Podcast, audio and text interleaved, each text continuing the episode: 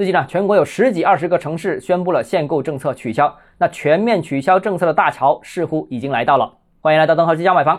最近几天呢，证券时报发表了文章，指限购、限贷、限售政策是楼市过热时出台的遏制投机炒作的措施。目前楼市整体处于调整阶段，要确保楼市平稳、销售企稳，房企现金才能明显改善。那目前迫切需要在销售方面继续加大政策支持力度。适时取消，令需求释放。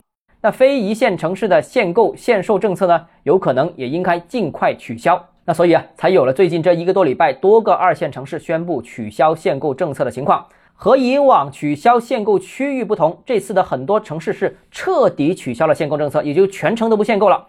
那包括核心城区和非核心城区。按部分城市新政公告的内容解读，应该是任何人都可以随便买，买多少套都可以。也不限户籍，也不看社保。那相信未来这一两周之内，类似情况还会进一步在其他二线城市进一步扩散。那最终呢，估计大多数的二线城市应该也会彻底的取消限购政策。那未来值得期待的，反而是一线城市的外围区域到底有没有可能取消这个限购政策？从市场特征上看，一线城市的郊区楼市特征更接近二线城市，比方说像广州的增城、从化、花都、南沙这四个区域，情况甚至接近三线城市的都有。比方说，像南广州的南沙，一手住宅库存高达二十多个月，所以啊，一线城市郊区取消限购也不是完全不可能的。